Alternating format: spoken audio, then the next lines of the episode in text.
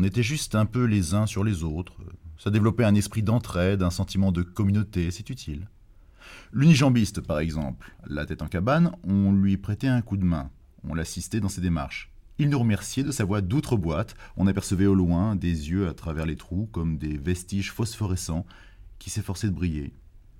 Dès qu'un détenu s'en allait, appelé à son procès, un nouvel arrivant prenait sa place. On était toujours au complet. Les sanitaires étaient assez sommaires et souffraient souvent de dysfonctionnements. Rien de plus normal vu le nombre d'usagers.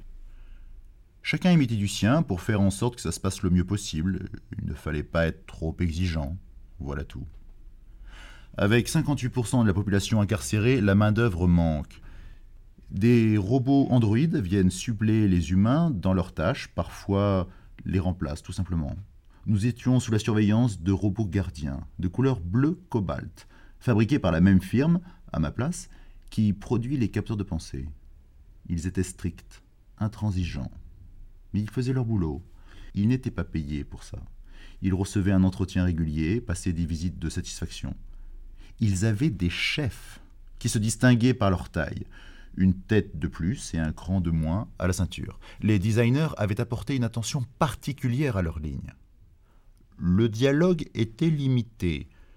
Ils étaient paramétrés pour une sociabilité minimale. Sortis du contexte, ils étaient paumés. Humour zéro.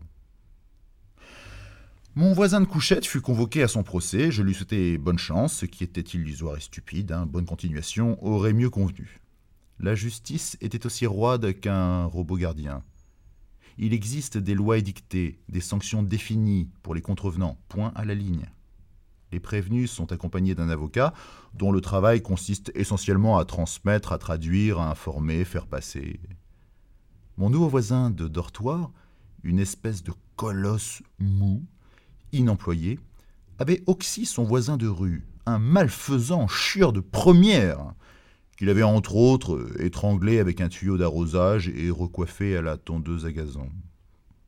Nous avons tous sympathisé. Nous jouions au pendu, ensemble sur nos couchettes pour tuer le temps. On avait l'impression de donner des coups d'épée dans l'eau.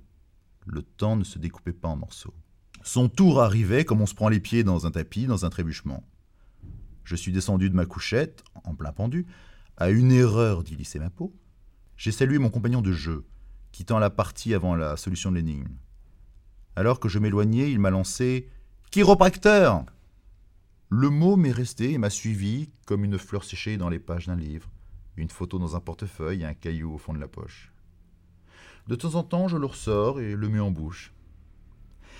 J'ai été transféré avec d'autres prévenus dans un fourgon aménagé. J'ai fait la connaissance de mon avocat, nous avons évoqué mon affaire pendant le voyage, pour répondre à l'afflux de justiciables, des tribunaux ont été construits un peu partout, tous sur le même modèle. Une enseigne permet de les repérer de loin.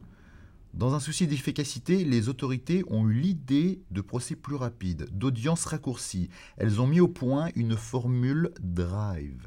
Le fourgon de transfert se range le long des guichets, on baisse les vitres et l'accusé, aux côtés de son avocat, se retrouve face à une cour restreinte, en général deux juges.